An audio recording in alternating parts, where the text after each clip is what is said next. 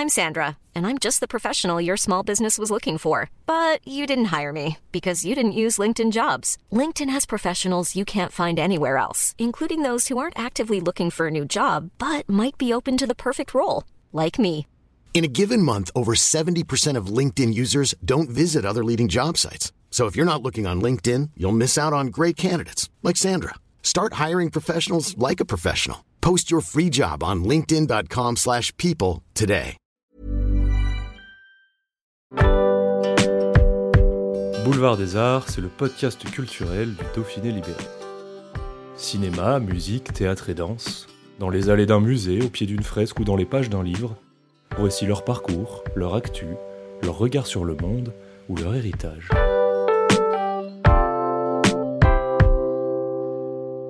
Alors que le début du tournage ne devrait pas tarder, Alexandre Astier se confie sur le deuxième volet du film Camelot. Le réalisateur, qui habite en Ardèche, précise qu'une partie du tournage aura lieu dans la région Auvergne-Rhône-Alpes. Il livre aussi des précisions sur l'histoire. Un reportage de Robin Charbonnier.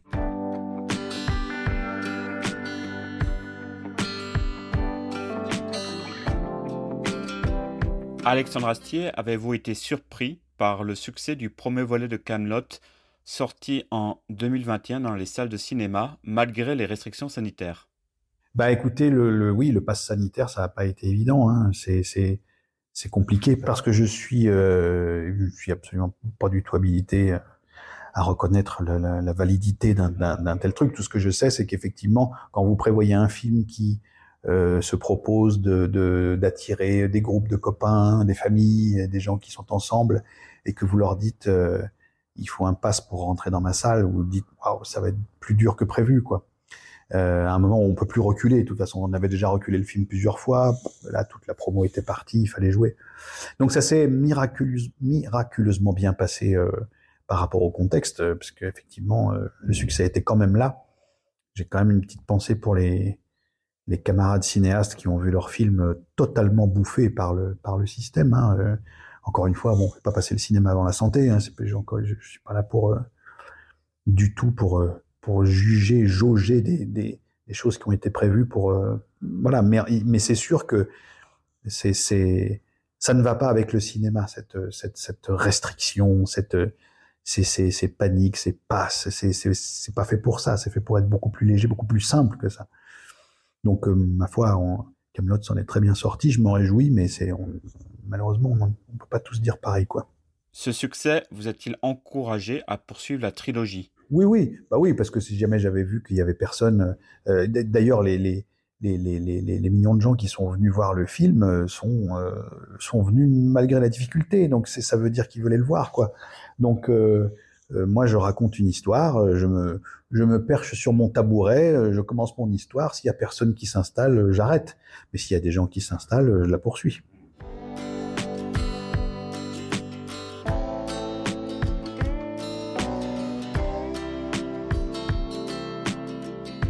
Pour ce deuxième volet, qui sera donc en deux parties, le tournage va-t-il bientôt débuter?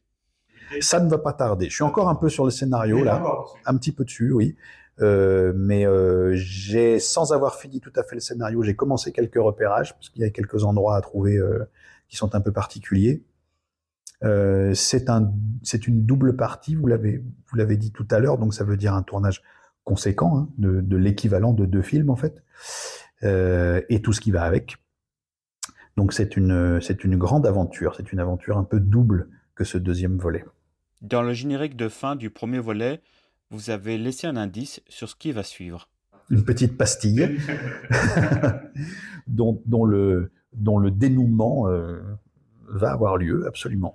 Quand vous avez sorti le premier volet de Camelot, avez-vous eu déjà l'idée de ce qui allait se passer dans le deuxième et le troisième volet? Je, je sais de quoi parle le volet 2 et le volet 3. Après, dans le détail, euh, je ne sais pas, mais je connais les thèmes, je connais les fins, je connais les grands twists et les grandes lignes, euh, les grandes surprises et même les grands pièges que je prétends tendre au public qui sera curieux de ce que je leur prépare. Comme dans le premier volet, une partie du tournage aura-t-elle de nouveau lieu en Auvergne-Rhône-Alpes? Absolument. Je, ne sais pas en quelle proportion, parce qu'il y a des choses que je suis obligé d'aller chercher plus loin, notamment du littoral, notamment des choses comme ça. Mais euh, euh, je suis absolument persuadé qu'une très bonne partie de ce que j'ai à faire pourra se régler entre notre Vercors, notre Puy-de-Dôme, notre euh, on va vraiment on va vraiment naviguer peut-être encore plus dans la région que ce qu'on avait fait pour KV1. Oui. Retournerez-vous notamment au Mont-Mézin entre l'Ardèche et la Haute-Loire? J'aimerais, j'aime toujours. Sauf que sauf qu'il faut pas le il faut pas trop le, le, rendre populaire parce que j'aime bien y aller seul. Alors si jamais il y a toujours du monde, je vais être déçu.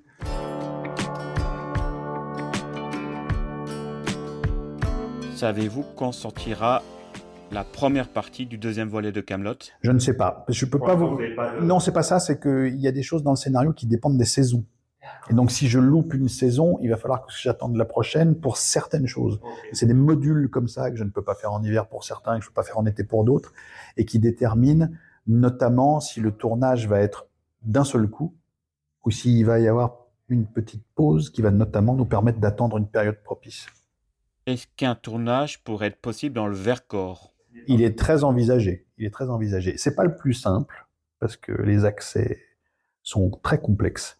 Et des fois, on peut tomber amoureux d'un endroit à l'œil et pas pouvoir y aller, parce qu'on peut pas emmener une équipe, parce qu'on peut pas emmener d'électricité, parce qu'on peut pas, voilà.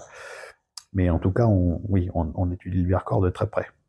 Est-ce qu'il était prévu au départ qu'il y ait deux parties dans le deuxième volet de Camelot qui va sortir? Si vous parlez du départ comme avant KV1, non.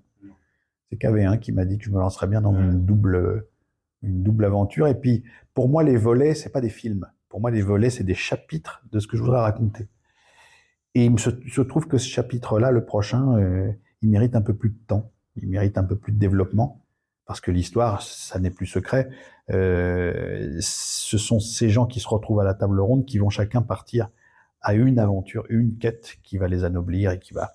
Donc forcément, comme il y a beaucoup d'arches superposées, de gens qui partent dans des endroits très différents, ça mérite deux films.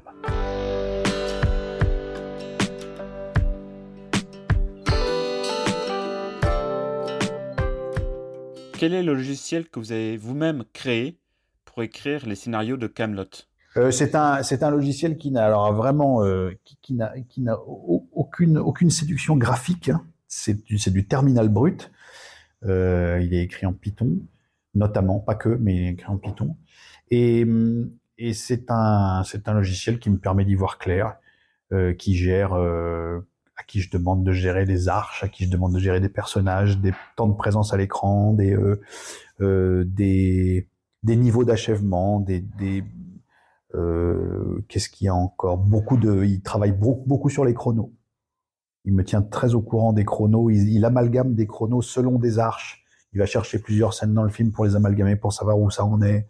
C'est une espèce d'assistant, en gros, quoi, une assistant d'écriture. Euh, euh, voilà. Que je d'ailleurs qui est pas été écrit une fois pour que je il est toujours en écriture. Quand j'ai besoin qu'il fasse une nouvelle fonction je, prends une petite heure pour lui rajouter telle ou telle chose euh, et, du coup ça me permet d'écrire dans aucun logiciel de, traitement de texte à proprement parler. J'écris mes textes en texte seul en plain text comme on dit en .txt n'importe où sur mon téléphone ou sur machin et après je les confie à ce robot qui les remet dans l'ordre, qui les réinjecte dans le vrai script, qui les met au bon endroit, qui, euh, qui fait la liste des gens qui apparaissent à l'intérieur, ceux qui parlent, ceux qui parlent pas, quel lieu. Euh, voilà, c'est un, c'est un assistant. C'est mon, c'est mon copain robot.